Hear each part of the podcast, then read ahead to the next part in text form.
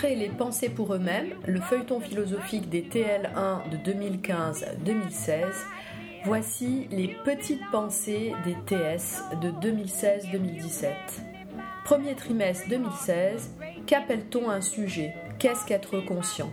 En quel sens peut-on dire que la conscience est un rapport à soi par lequel le sujet prend une connaissance plus ou moins claire du contenu de son esprit? Le sentiment intérieur de soi-même permet-il au sujet de s'appréhender comme une seule et même personne à travers le temps? Comment penser cette forme d'attention au réel qui implique une distance, un recul entre soi et soi-même, entre soi et le monde extérieur? Peut-on dire que la conscience est implicitement morale? Autant de questions que se poseront nos courageux TS en s'appuyant sur des références philosophiques classiques comme Pascal, Rousseau, Bergson. Mais Milou, le chien de Tintin, viendra également à la rescousse pour les aider à mieux cerner ces problèmes philosophiques. Quant à Dr Jekyll et Mr Hyde, Nosferatu au mythe d'Oedipe, espérons qu'ils suscitent leur réflexion autour des questions de conscience et d'inconscient. Mais tout de suite, en route vers de nouvelles aventures philosophiques et radiophoniques avec les petites pensées des TS 4.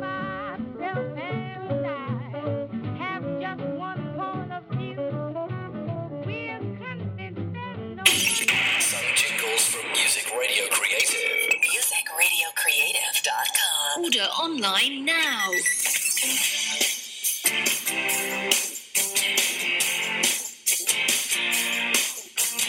Salut, à tous, je me présente, je m'appelle Rémi Dantec. Bonjour à tous, je m'appelle Luc Billy. On est ici ensemble pour parler de l'éveil, l'inconscient et l'aliénation d'un sujet autour du jeu vidéo. En effet, nous recevons un élève du lycée Albert Canet de Nice pour nous témoigner où en sont les jeunes autour des jeux vidéo. Bonsoir à tous, je m'appelle Alexis Guerra, je suis en terminale ES2 au lycée Calmette. Très bien, alors bonsoir Alexis, merci d'être venu nous voir ce soir. Es-tu un amateur de jeux vidéo? Oui, ça m'arrive de jouer de temps en temps. Mais alors tout d'abord, Luc, qu'est-ce qu'un jeu vidéo? Un jeu vidéo est un jeu électronique qui implique une interaction humaine avec une interface utilisateur dans le but de générer un retour visuel sur un dispositif vidéo. De plus, il existe plusieurs types de jeux vidéo où tout le monde peut s'y retrouver qui nécessitent aucune compétence exigible. En effet, il existe tout d'abord les jeux de rôle tels Skyrim. Les jeux de combat aussi, comme euh, Street Fighter. Les jeux d'aventure avec le personnage célèbre Mario. Les jeux de sport ou de course avec l'incontournable FIFA. Euh, les jeux de musique comme Guitar Hero. D'ailleurs, pour la petite histoire, au commencement, les jeux vidéo étaient sous forme d'algorithmes, puis il y a eu Pong, Tetris, Pac-Man, qui sont les premiers jeux sous forme de graphisme réel. Alors, euh, nous allons passer à notre première partie, ce qui concerne l'éveil. Oui, en effet, Rémi, l'éveil peut signifier deux choses. Tout d'abord, l'éveil est une prise de conscience, puis le fait de sortir de son sommeil. Aujourd'hui, le jeu vidéo est affaire de patience. Par exemple, le jeu de rôle japonais Dragon Quest est composé de plus de 107 heures de jeu. Ce qui implique forcément une notion de désir, de progression et de détermination chez un sujet à finir le jeu qui par la suite peut tomber dans l'addiction. Le jeu vidéo faisant appel à l'éveil des sens, la vue, l'ouïe, ainsi que le toucher, stimule l'activité mentale et pourrait être comparé à un excitant tel la caféine. C'est vrai que le soir, quand je joue plusieurs heures, je suis stimulé par le jeu. En voulant aller plus loin possible, je place le jeu avant mon sommeil. De plus, quand je vais me coucher, juste après une partie, je mets plus de temps à m'endormir. Comme dit auparavant, les jeux vidéo permettent de prendre conscience d'une situation. En effet, les jeux vidéo peuvent parfois révéler des situations qu'un sujet ne vivrait pas en temps normal. Peut-être que par les jeux de guerre ou les, des jeux de tir, une personne pourrait prendre conscience des horreurs de la guerre. En effet, le jeu Battlefield 1, relatant l'histoire de la Première Guerre mondiale, avec des graphismes poussés et plus réalistes que jamais, m'ont permis de me rendre compte de l'horreur des tranchées par le nombre de cadavres, de la transformation du paysage, de la boue et des rats la composant. De plus, avec la réalité augmentée, l'immersion est totale. Le sujet incarne parfaitement le héros. Exact, Luc. Et de ce fait, nous allons pouvoir transitionner vers notre seconde partie qui est l'aliénation. La notion d'aliénation est généralement comprise en philosophie comme la dépossession de l'individu, c'est-à-dire la perte de sa maîtrise, de ses forces propres au profit d'un autre. En effet, du latin alienus, qui signifie autre, étranger. Lors d'un jeu, un sujet peut être immergé dans son jeu à tel point qu'il peut perdre son identité et s'identifier au personnage. Aux States, des personnages ayant joué à GTA seraient allés jusqu'à frapper des gens en pleine rue pour pouvoir vivre leur jeu. Ou encore une personne étant rentrée dans un cinéma, tuant des gens pour voir si Batman viendrait. C'est vrai qu'en jouant à un jeu qui me plaît, tel The Witcher 3, dans la rue, il m'arrive de sentir le pouvoir de justifier que je ne suis pas en réalité.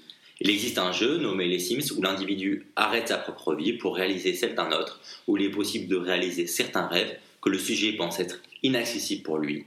Mais vivre la, la vie d'un autre, n'est-ce pas arrêter de vivre la scène, Luc? En effet, Rémi, certaines personnes s'enferment dans leur chambre pour s'immiscer dans la vie de leur personnage, de là à rompre les liens qui les relient à la société. L'homme étant un être social, il a besoin du regard des autres pour comprendre qui il est vraiment. Ainsi, ces gens pensent se connaître, mais ne serait-il pas l'esclave de ce qu'il croit être? Ainsi, ne peut-on pas dire qu'il est étranger à lui-même et que leur réalité est purement subjective? En effet, 5% des jeunes jouent plus de 10 heures par jour dans leur chambre. L'inconscience, signifiant être dépourvu de conscience, elle qualifie un être qui ne réfléchit plus à ce qu'il fait. Dans la conscience, les jeux vidéo permettent l'évolution de certaines de nos facultés humaines. Justement à ce propos, certaines études ont prouvé que les jeux vidéo améliorent les réflexes. De plus, les gamers sont plus aptes à prendre rapidement des décisions. On peut rajouter le fait que les gamers acquièrent de l'expérience en jouant à certains jeux. Cela va rentrer en cohérence avec la philosophie de Leibniz. Leibniz qui pense que l'activité spirituelle doit être reconnue et que l'expérience est ce qui permet à l'esprit de prendre conscience des richesses de l'individu. Mais en jouant plusieurs heures d'affilée, naît le réflexe et donc le sujet ne réfléchit plus à ce qu'il fait. Vient de là la perte de conscience. De plus, faire quelque chose inconsciemment apporte-t-il vraiment quelque chose au sujet? Mais Luc, le jeu vidéo me procure du bonheur. Mais comme l'a très bien dit Épicure, Alexis, si ton bonheur dépend d'autrui ou d'autre chose, ce n'est pas un vrai bonheur. En définitive, le jeu vidéo serait maître d'éveil, d'inconscience et d'aliénation et apporte un bonheur fictif. Eh bah très bien, merci de nous avoir suivis. On laissera le dernier mot à Alexis, qu'on remercie d'être venu nous voir ce soir. Veux-tu passer une petite dédicace à quelqu'un? Oui, je te passe une petite dédicace à mes camarades, RPZ de la ES2 et au 9.3, et bonjour à maman Didier, et vive la révolution cubaine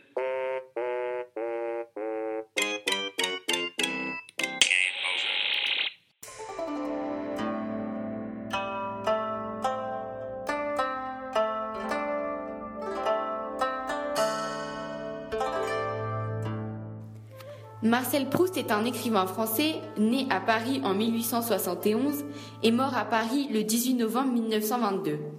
À travers son œuvre principale À la recherche du temps, il réfléchit à la condition de l'homme dans le temps avec les concepts d'amour, d'art et de jalousie. C'était un jour d'hiver. Le froid me glaçait la peau. Je décidai de rentrer chez ma mère à Paris. Oh mon fils, tu es gelé. Prends donc un peu de thé. Je comptais refuser son offre, mais je ne sais pour quelle raison. Je me ravisai et ma mère envoya chercher un de ces gâteaux appelés Petite Madeleine. Machinalement, accablé par la morne journée et la perspective d'un triste lendemain, je portai à mes lèvres une gorgée de ce thé. À l'instant même où mon palais toucha la gorgée mêlée de miettes de gâteau, je tressaillis et une sensation extraordinaire m'envahit. Quelle en était la cause? Marcel, tu ne comprends peut-être pas tout, mais je vais t'éclairer. Je suis ta conscience à qui tu t'adresses grâce à une introspection vers ton propre esprit. Particulièrement, je suis là pour stimuler ta mémoire affective, qui est ta faculté grâce à laquelle tes souvenirs proches ou très lointains ont pu être enregistrés, conservés et restitués. Vois-tu de quoi je parle? Je sais simplement que ce plaisir délicieux m'a rendu les vicissitudes de la vie indifférentes, de la même façon qu'opère l'amour.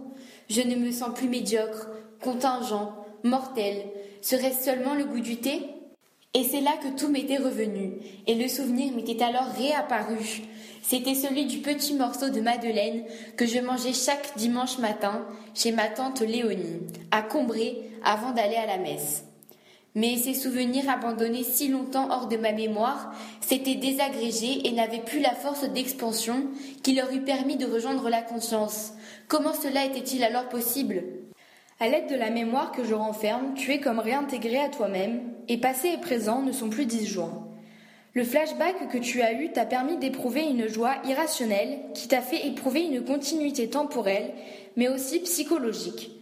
Je suis moi-même donc à la fois le miroir de ton esprit qui se reflète pour te faire accéder à une vérité, mais aussi un retour vers le passé. Tout ça fait de toi qui tu es et caractérise ton identité personnelle. C'est grâce à moi que tu restes qui tu es au cours du temps, malgré les aléas de la vie. On peut donc retenir que d'un passé ancien où rien ne subsiste, après la mort des êtres et la destruction des choses, les souvenirs restent encore longtemps, comme les âmes, à se rappeler, à attendre, à espérer sur la ruine de tout le reste, à porter sans fléchir d'édifices immenses du souvenir.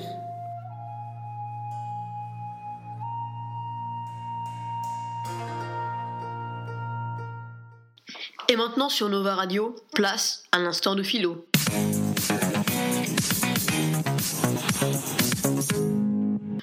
Aujourd'hui, en compagnie de Michel Onchaud, notre professeur de philosophie, nous allons introduire le sujet de la semaine qui est la conscience. Bienvenue Michel. Bonjour Nabil. Comment allez-vous? Très bien, et toi? Merci, très bien aussi. Alors, Michel, toi qui t'y connais bien en philosophie, qu'est-ce que la conscience? Ah, la conscience est un bien vaste sujet. Une des définitions que je peux donner qui est la plus simple est que la notion de conscience désigne le sentiment qu'un sujet a de sa propre activité mentale. Quand je parle d'activité mentale, je parle de pensée, de souvenirs et de sentiments. D'accord. Mais est-ce qu'il n'y aurait pas plusieurs types de conscience? Oui, tout à fait. Il y a la conscience psychologique qui fait référence aux actes et aux pensées, la conscience morale qui, sert à statuer le bien et le mal, la conscience de soi et la conscience vis-à-vis du monde. Alors je vous propose un petit exercice.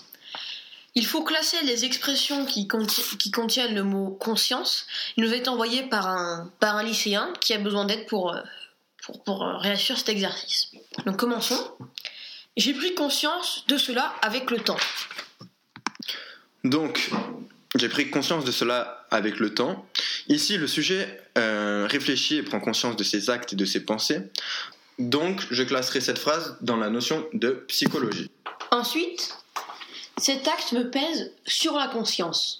Alors, euh, on parle d'ici d'un d'un acte ou quelque chose de bien ou de mal qui agit sur nous-mêmes. On peut donc comprendre qu'il s'agit d'une conscience morale, car la conscience morale est le fait de statuer sur le bien ou le mal. Il dort, il n'est pas conscient. J'imagine qu'il s'agit non pas d'une conscience morale, puisqu'ici il dort, donc il n'est pas dans un état de réveil, mais plutôt une conscience physique. Savez-vous ce que c'est la conscience physique? Non, expliquez-moi mon ami. Tout simplement, il y a un élément extérieur qui influence un sujet. Donc la phrase suivante qui est après un évanouissement de 5 minutes, il a repris conscience, est du même genre de conscience, une conscience physique. Oui, tout à fait. Et plus précisément, une conscience de compréhension. D'accord. Donc, pour Socrate, débuter en philosophie consiste à prendre conscience de son ignorance. C'est une conscience psychologique car il faut se rendre compte qu'on ne sait rien. Il est inconscient du danger qu'il encourt. Corrigez-moi si je me trompe, Mhm. mais il s'agit ici d'une conscience de compréhension, puisque le sujet est incapable de se modéliser le danger qui le guette. Exactement. J'ai pris conscience de mon erreur. Donc, ici, le sujet réfléchit et prend conscience de ses actes ou de ses pensées, donc je classerai cette phrase dans la notion de conscience psychologique.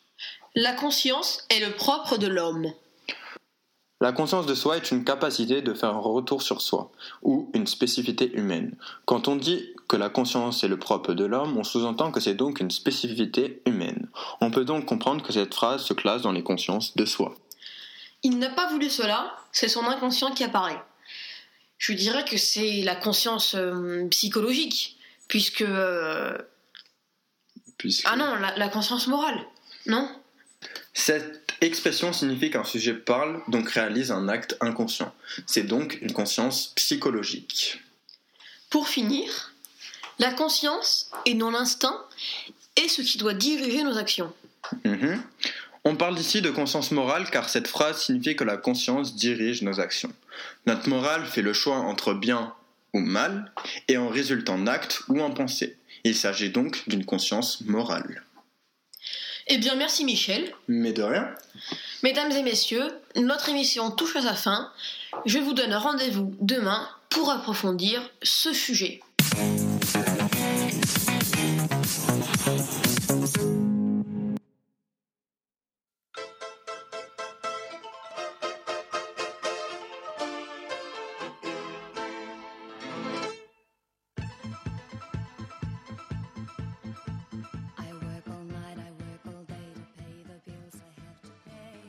Travaille toute la journée et toute la nuit pour les factures que je dois payer. N'est-ce pas triste s'imaginer en 1976 la chanteuse du groupe ABBA, Annie Lingstad?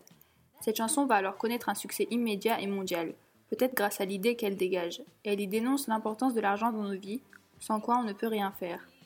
Or, tout cet argent n'est détenu que par une petite partie de la population. Tout le reste de l'humanité devant donc subir.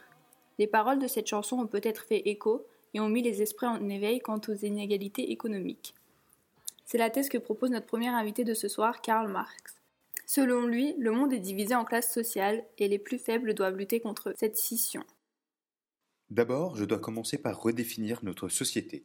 Nous sommes socialement divisés en classes, c'est-à-dire que les individus occupant la même place sociale se regroupent sans se mélanger.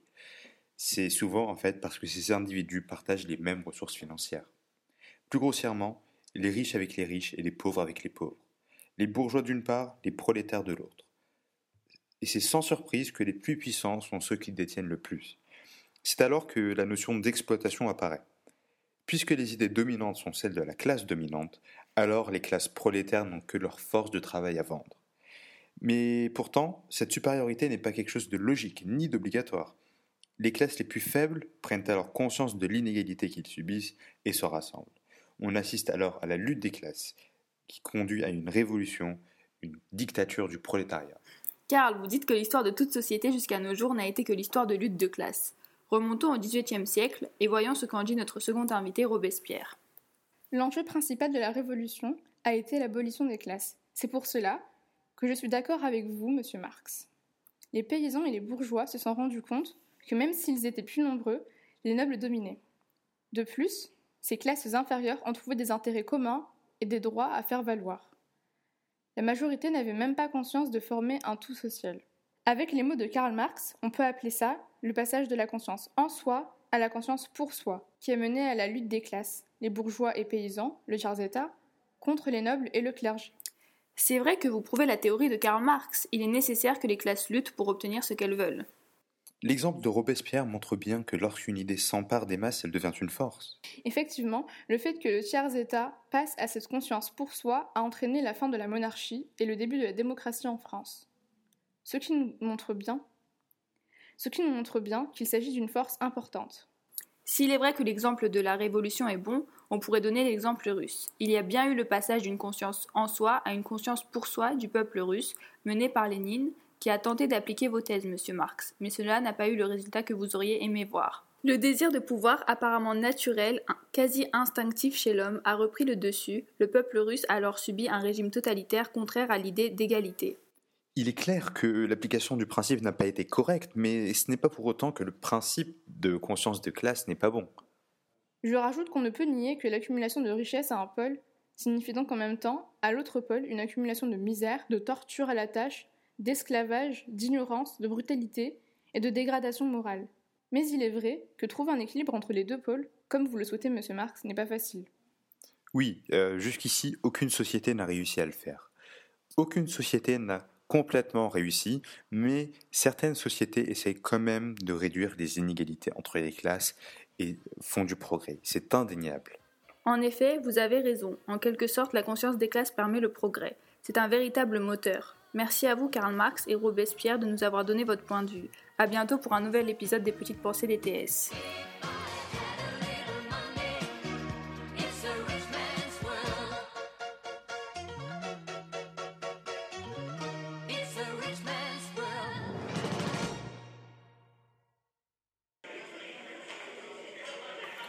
Au fait, je t'ai dit que j'ai récemment relu euh, Dr. Jekyll et Mr. Hyde. Ah non De quoi s'agit-il déjà?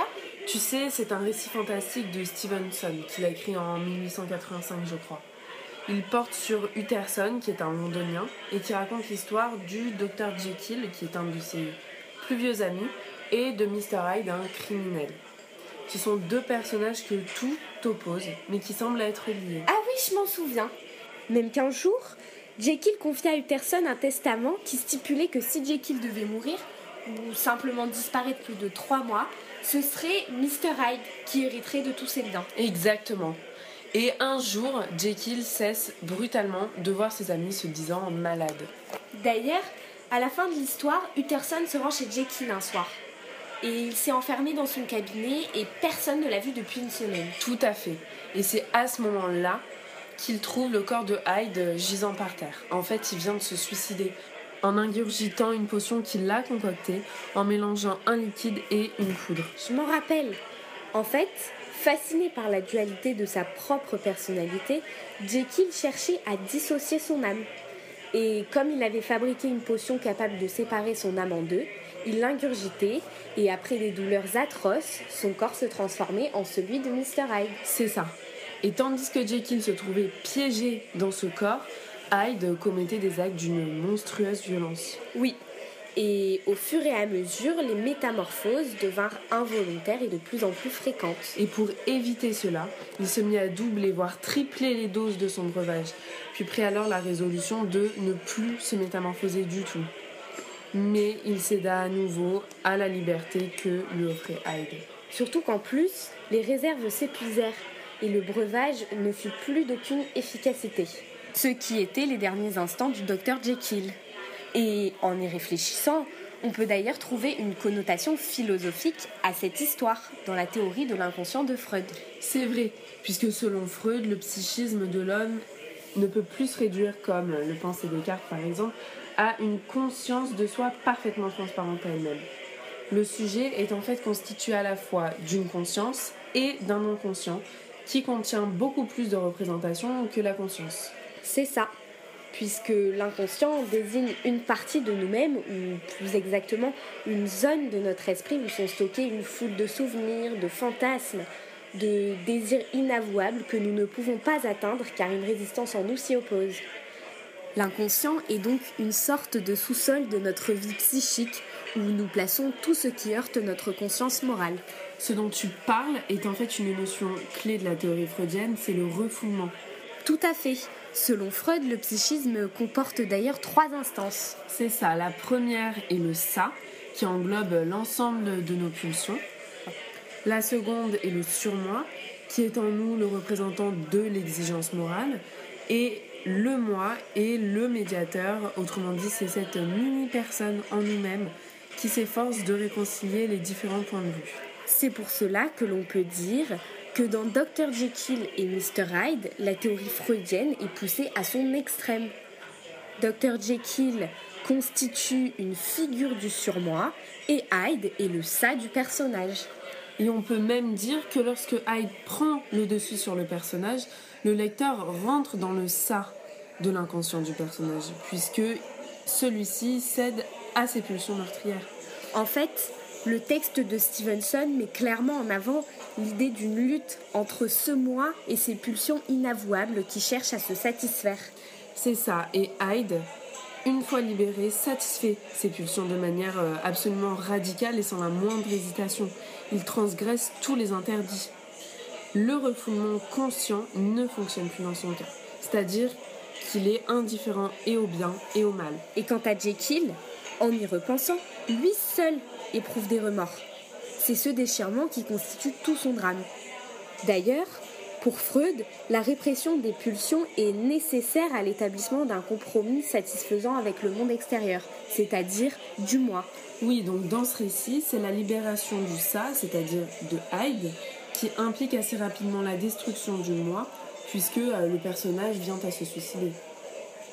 C'est pour ça que le scénario de cette nouvelle illustre parfaitement la théorie freudienne de l'inconscient, étant donné que la lutte dont il est question engendre un véritable clivage au sein du moi du personnage principal entre un être purement pulsionnel et un être euh, totalement raisonné.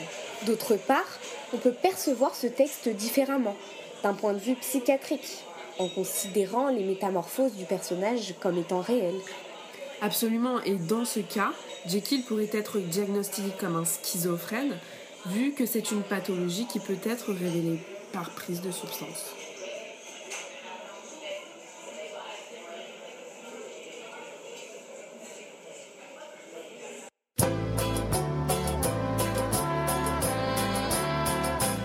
On n'oublie rien, de rien on n'oublie rien du tout.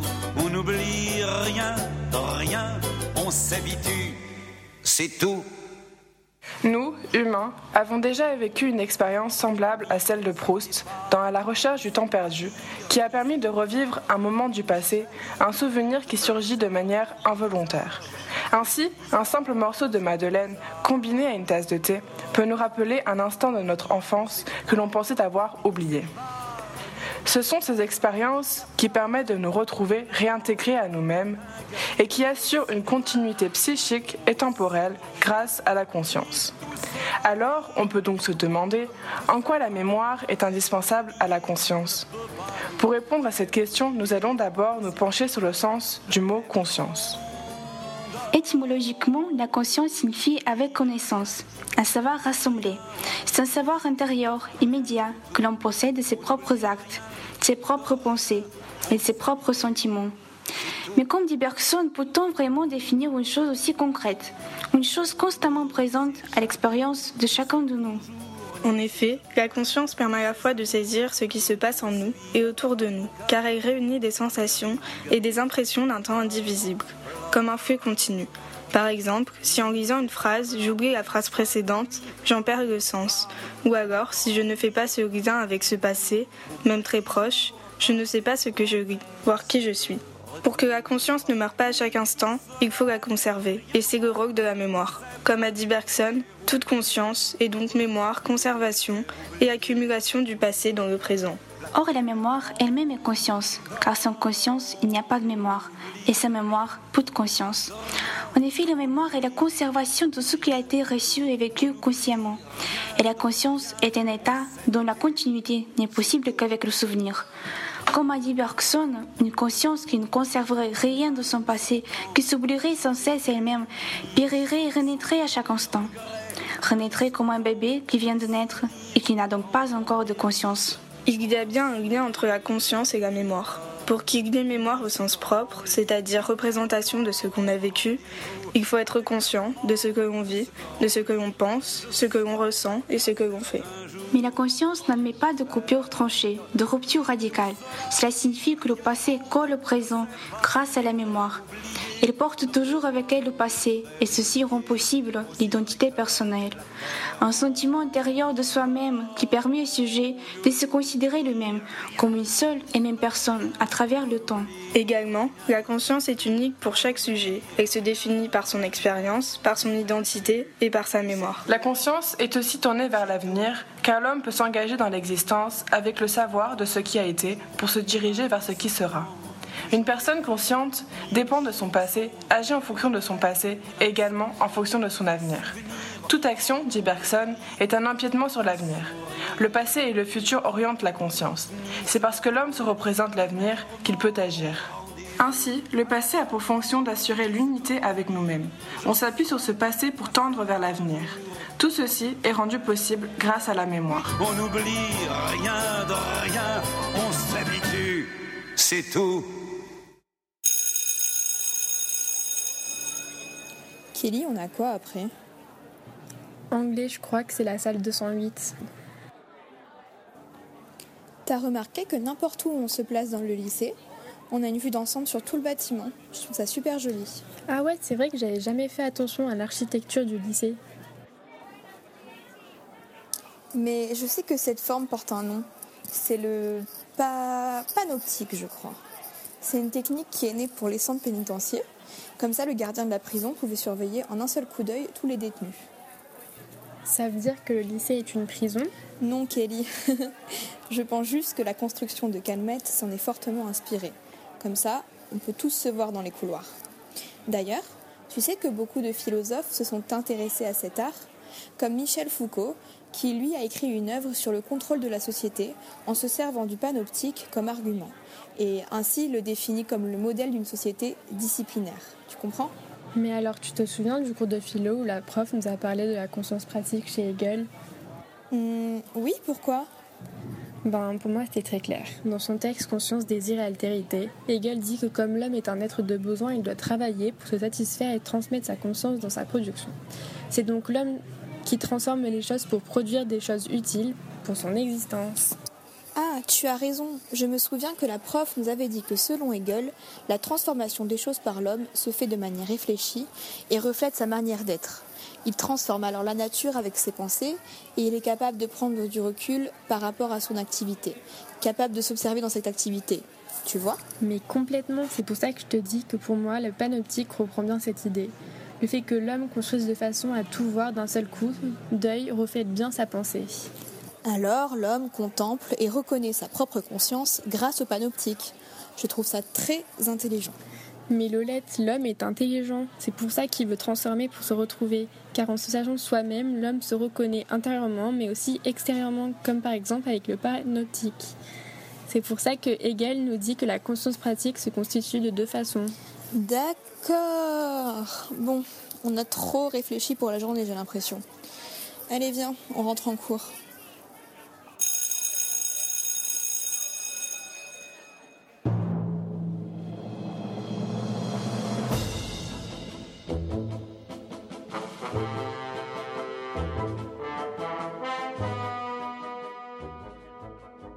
On étudie ici La tentation de Milou, dans le spectre de Tocard, une BD de Tintin. Il s'agira d'étudier la notion de conscience à travers ce personnage emblématique, qui est personnifié et peut être considéré comme un sujet. Milou est confronté à un dilemme, représenté par un ange et un démon, chacun lui proposant une solution au problème suivant. Il a le choix de prendre un os ou d'apporter à son maître un message important. L'ange Milou essaye de le remettre dans la bonne voie en lui rappelant son devoir. Ola Milou, ton devoir, le message. Opposant le démon Milou qui l'incite à prendre la mauvaise décision. Bah, bah, le message il attendra, mais un os pareil, ça ne se rencontre pas tous les jours. Sur cette planche dessinée, l'ange Milou représente la bonne conscience dans ce combat spirituel opposant un ange et un démon. Cette bonne conscience peut dépendre de l'éducation, de ce que le sujet, ici présent Milou, a reçu comme valeur. Elle dépend aussi du vécu et de la mémoire qui construit une identité personnelle. Ainsi Milou, tout en apprenant de son vécu, pourra prendre des choix en conséquent. Tous ces éléments forment alors un libre arbitre, synonyme de liberté qui désigne le pouvoir de choisir de façon absolue, c'est-à-dire d'être à l'origine de ses actes. On peut donc en déduire que ce dilemme est un choix personnel. On va plutôt voir euh, le démon Milou. Donc, euh, qu'est-ce qui pourrait pousser Milou à, avoir, à faire cette mauvaise euh, décision? Donc, tout d'abord, un instinct primaire, donc un, mauvais état d'esprit, un esprit animal. Donc, ça, ça nous rappelle un petit peu quand même l'égoïsme de l'être humain. C'est quelque chose que l'être humain a en lui et qu'on travaille euh, au fil de l'éducation pour apprendre à, à réduire cet égoïsme. Donc ensuite, euh, l'intérêt personnel qu'il pourrait y voir. Donc euh, au lieu d'apporter le message, il pourrait lui se faire plaisir et manger un os. la peur, au final, la peur de, de décevoir et donc plutôt se réfugier dans la facilité quelque part. Donc euh, ça, ça, suit plutôt la, lâcheté d'obéir à ses obligations. Donc euh, ça, c'est plutôt par envie de se faire plaisir rapidement au lieu de préférer un plaisir à long terme qui est le plaisir d'avoir euh, réussi et d'avoir apporté le message. on sait que rien ne garantit que la connaissance va rendre nos décisions meilleures. Donc ça veut dire que même si on a déjà fait l'erreur, ou qu'on a déjà eu cette expérience, ça ne garantit en rien qu'on ne va pas la refaire. Donc il est intéressant de noter euh, qu'est-ce qui, qu'est-ce qui, qu'est-ce qui fait peser le pour et le contre d'une mauvaise action.